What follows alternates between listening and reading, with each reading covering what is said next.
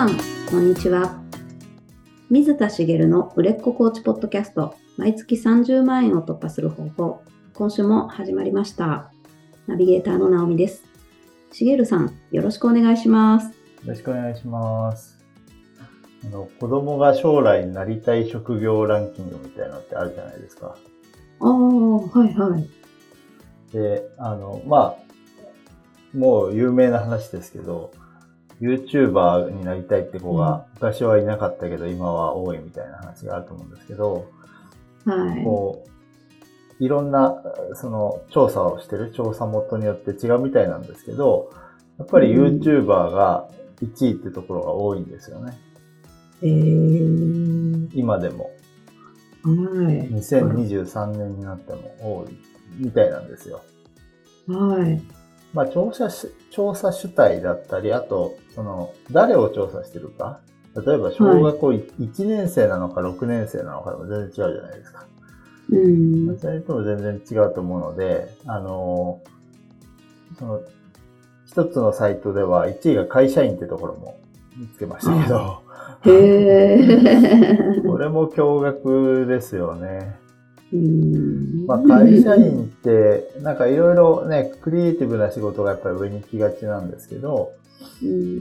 その中で会社員が入るところがあるっていうのは、逆にこう、会社員イコール安定みたいなイメージがもしかしたら、安定した給料をもらえるみたいなイメージがあって、そういう人が多かったっていうことなのかもしれないなと思うんですけど、まあ、1位 YouTuber って、どこまで続くのかわかんないですけど、あの、YouTube で成功するのってどんどん難しくなってきてる感じがしません？ああ、うんうん、なんか難しいらしいですね。もともと難しいと思うんですよ。トップ YouTuber なんて一握りでしょうし、うん、その本当にその人たちって YouTube のその広告収入だけで生きてる人なんてほとんどいなくて、企業案件があったりとか、別のビジネスをネクタイしてやっていたりとか、いろいろするので、まあ、まあそれでもまあ、ベースが YouTuber ってことだったら、それが YouTuber って言うんでしょうけど、うん、まあそれだんだんね、こう、まあ再生数が伸びずに減る人もいるでしょうし、なんか広告単価も下がってるみたいな話も聞きますよね。はい。うん、飽和状態なのかなっていう気もしますし、その YouTube ね、の元が変えてしまえば全然変わってしまうので、まあ一つに依存するのはリスクがあるなと思うんですけど、うん、もうで、あの YouTuber を多く抱える最大手の事務所って、ウームっていう事務所があるのってご存知ですか？知らなかったです。私もそんなに詳しくないんですけど、その、えっ、ー、と、ヒカキンとか、それこそ本当にトップ YouTuber がみんなそこに入ってるんですよね。入ってっても多分契約してるだけで、社員じゃないから、うん、あの、要はマネマネジメントをしてくれてる会社、要は芸能事務所みたいなイメージだと思うんですけど、うん、社員じゃなくて契約をしてた関係っていうことだと思うんですけど、そのウームの決算が先日発表されて、赤字だったんですよ。ええー。まあいろいろ理由はあるんでしょうけど、まあでもやっぱり順調ではないよっていうことですよね。うん。だから、なんか今後もずっと伸びていく、どんどん伸びていく業界とは思えないじゃないですか。そうですね。はい。まあ、ああやってこう、ああいうスタイル、自分で動画をアップしたりとか、まあ TikTok とかそういうのも含めてですけど、そういうことってのは今後も続いていくと、誰でも気軽にアップできるみたいなのっていうのは続いていくと思いますけど、それによって成功していくビジネスモデルっていうのが YouTube じゃないところに、まあ、新たに生まれたりとかしていく可能性もあって、まあ YouTuber はその、どこかで、こう、方針転換というか、うん、何かを変えていかないと、生き残りは難しいんだろうなという感じがするんですよね。うん、そうですね。はい。で、そんなことを考えてたときに、私はとある会社を思い出したんですよ。へえー、はい。あの、さらっと本題にちょっと入ってます。はい、何かっていうと、富士フイルムなんですよね。えー、富士フイルムあのカメラっていうか、フィルムでですよね。そうですよね。うんうん、富士フイルムってやっぱカメラとかフィルムのイメージですよね。はい。で私が、まあ、あの、小さい頃とかだと、映るんですとか、うんうん、はい、私も買ってたりしましたけど、うん、買ってね、あの、映るんですで写真を撮って現像するなんて、まあ、現像って言葉は今の子知らないんじゃないかと思いますけど、そうですね。まあ、そういうね、感じでしたよね。うん。で、まあ、それで富士フイルムってまあ有名で、なわけですけど、でも富士フイルムって今も会社あるじゃないですか。おはい。細々とやってる感じします？うん、最近全然こう聞いてもいなかったというか、耳にもしていなかったので。でね、はい。ですけど、全然普通にトップ企業なんですよ、相変わらず。ええー、あの、めちゃくちゃ売り上げも上げてるし、で、ただし、もちろんフィルムで売ってるわけじゃないですよね。うん、昔からカメラもやってたでしょうし、他のこと、他の、こうね、で、あの、なんていうのかな。あの、家電系のものもいろいろやってたと思うんですけど、うん、今の売り上げ1位って、あの、富士フイルムの中の部門別の売り上げで1位って、実はヘルスケアだそうなんですよ。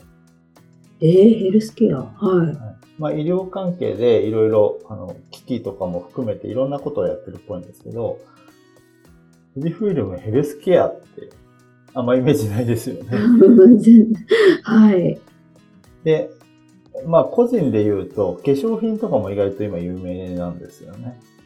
ああ、うんうんうん。でそれももともとはその現像の技術とかから応用されてるらしいんですけど、始まりはですね、もうもう手広くやってると思うんですけど。うん、まあ、要は、もともとあったフィルムベースの事業じゃない事業で成功してるわけですよね。はい。うん。まあだから YouTuber もそういう転身を遂げないといけないのかなと思ったんですけど。なるほど。うんうん、何の話をしてるかっていうと、こういったその事業の転換ってどうやって起こっていくと思います？富士フィルムもフィルムがだんだんなくなるのはデジカメ全盛の時代だしってなった時に、はい。社員集めて、なんかいいアイディア出せって言って、ポコって生まれるようなものだと思います？いや、地道に何か、こう、いろいろ試していて、常日頃。大手企業ってなんかそんなイメージがありますよね。そうですよね。うん、で、さっき化粧品の話でも、もともとそのフィルムの現像の技術を応用してるって言ったんですけど、というふうに、もともと長年にわたる経験やノウハウの蓄積があって、うん、そこから派生するものでいろんな事業をやってるわけですよね。あ技術とかはめちゃくちゃあるわけですよ。富士フイルうんうん。そうですよね。ビジネスアイディアって基本的にそういうものだと思うんですよね。思いつきでこんなのあったらいいなで簡単に成功できるものじゃなくて、うんうん、どちらかというと、経験値、ノウハウ、技術があって、そこからその経験や技術を活かす方法がこっちにもあるんじゃないかっていう道が開ける。ああ、うんうんうん、そうですよね。はい。なんか卵がポンと生まれるように、こう突然そこに湧いて出てくるものじゃなくて、うんその道がちゃんと実は繋がっている。画期的に思えるものも、そこの経緯をたどると、ちゃんとこう、繋がってるんですよね。なるほど。はい。うんうん。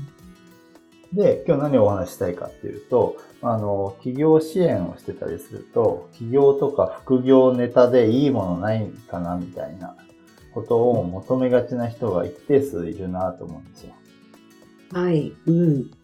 まあ楽に稼げるこんな方法ないかな、みたいな。思いますよね。まあそういう方って、こう、まあ詐欺に引っかかりやすいとか。うん、なんか変な案件に騙されちゃうみたいな傾向がありそうなんですけど、まあ何かこう今の本業とは違った収入源を得たいみたいなのって、まあ今そういう世の中じゃないですか。はい。どんどん副業しましょうみたいな。うん。本業だけじゃなくていろいろやろうみたいな感じの、ね、あの、それを推奨するような、うん、あの、こう、報道なんかもいっぱいあったりして、うん、そういう世の中だと思うんですけど、その中で、何こう、思いつきでこんなことできないかなみたいなのとか、いいネタないかなみたいな風に思ってる人って、まあ、その、私も、その、クラントさんになる手前ではたまに会うんですよ。ああ、はい。そこに言われたのは、まあ、YouTuber か何かで、な、なんていうか、まずは副業でやってみたいんだよね、みたいなことを言ってる人がいたりとか、うんまあ、この人はうまくいかなそうだなと思って見てましたけど、で、その人が、まあ別に実際に YouTuber として成功してる人もいっぱいいるわけじゃないですか。うん。で、えっと、何が違うのかって話なんですけど、もともと、その、さっき言ったように、自分の中で積み上げてきたものの中から生まれてくるものがあると、こう、それで成功できるわけなんですよね。はい。例えばその、なんていうんですかね。まあもちろんその始めたタイミングが良かったっていう場合もありますけど、YouTube でもその、売れたいみたいな気持ち、YouTuber になりたいみたいなんじゃなくて、その、YouTube でこう動画を自分で発信できるんだみたいな。まだその YouTuber なんて言葉もない時代からアップしていた人たちが今成功者になったりするわけですよね。うん。その人たちって YouTuber として成功したいと全然思ってないわけですよ。はい。なんか面白いものがあるぞって思ってやっていって、それを積み上げていったら、いつの間にか自分は YouTuber と言われる人になっていたみたいな。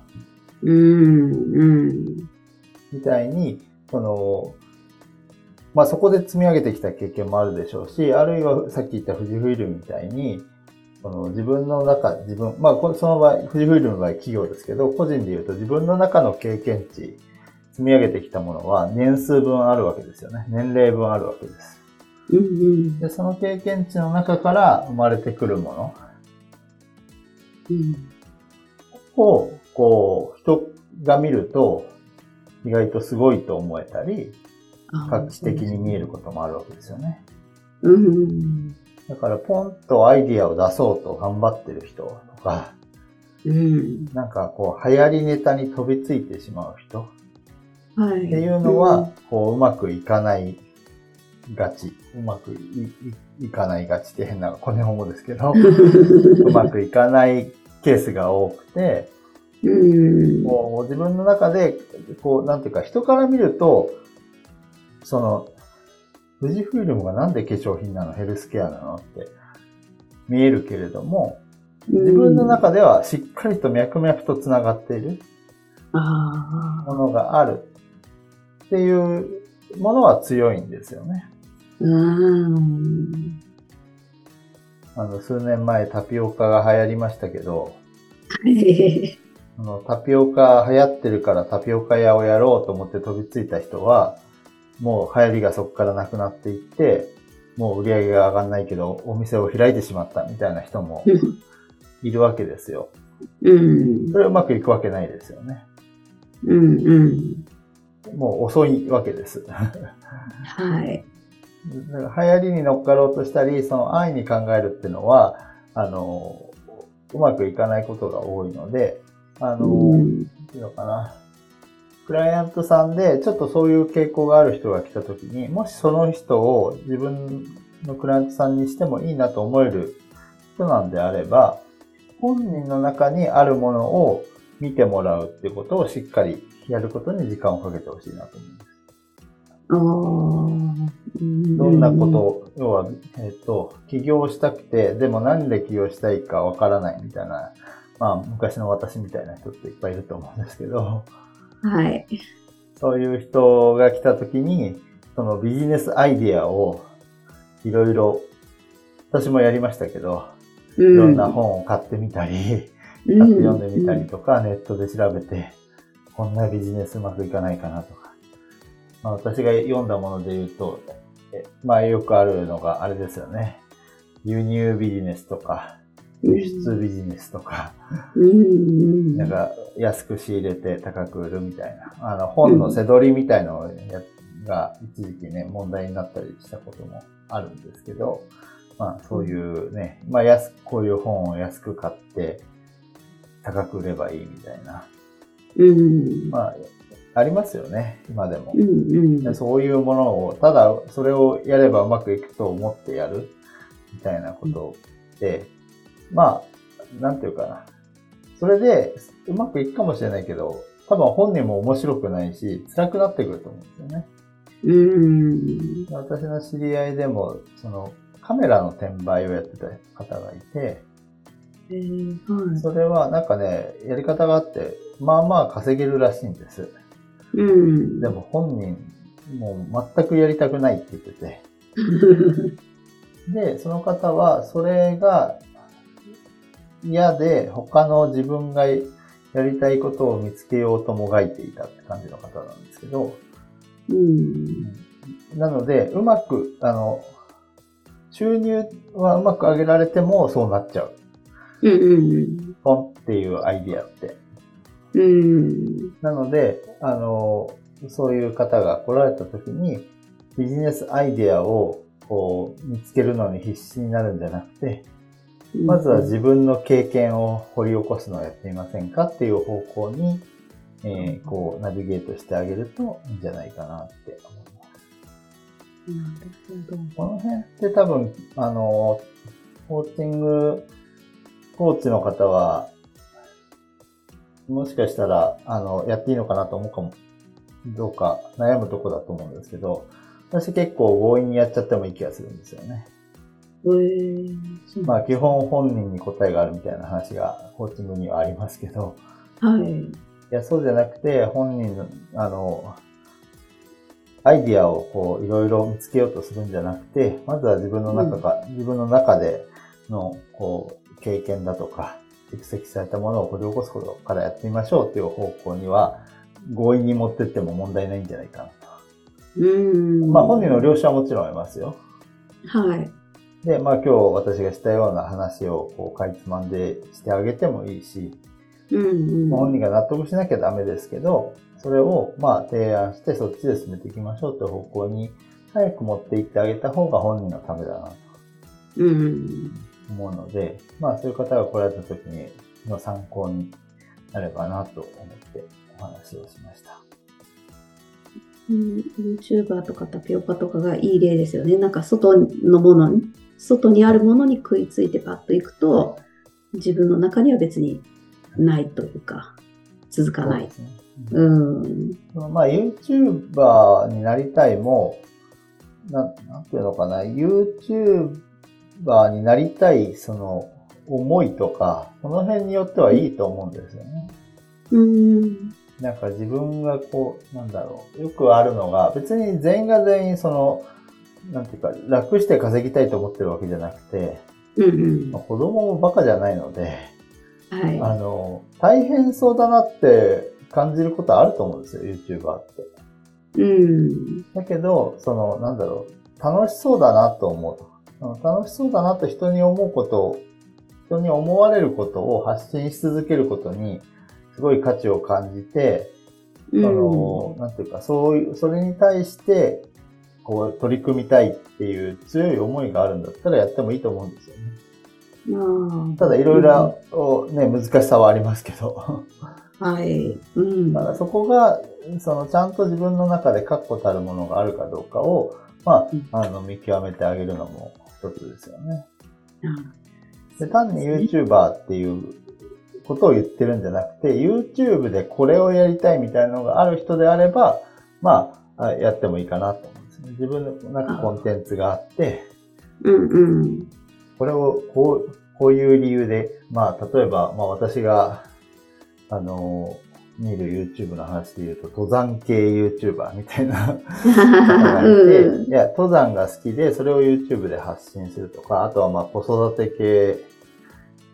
系 YouTuber とかね。うんうん、まあ、そういう、こう、なんていうか、発信したい理由があってやる。うん、結果名前が YouTuber になるみたいなのだったら、まあ全然ありじゃないかなとは思うんですけど。うん。まあ、それで、それが成功できるかどうかは別ですけどね。うんうんうん。だけど、うん、安易に飛びつく人も割と多いので、あそこは、あの、注意して、まあ本人の中から、こう、出していく作業をする、一緒にやっていくっていうのがまさにコーチの役割じゃないかなと思います。深みが全然違いますね、そうしたら。そうですね。うん。はい。ありがとうございます。ありがとうございます。それでは最後にお知らせです。売れっ子コーチポッドキャスト毎月30万円を突破する方法では皆様からのご質問を募集しております。コーチとして独立したい、もっとクライアントさんを集めたい、そんなお悩みなどありましたら、しげるさんにお答えいただきますので、どしどしご質問ください。ポッドキャストの詳細ボタンを押しますと質問フォームが出てきますので、そちらからご質問をいただければと思います。それでは今週はここまでとなります。また来週お会いしましょう。しげるさん、ありがとうございました。ありがとうございました。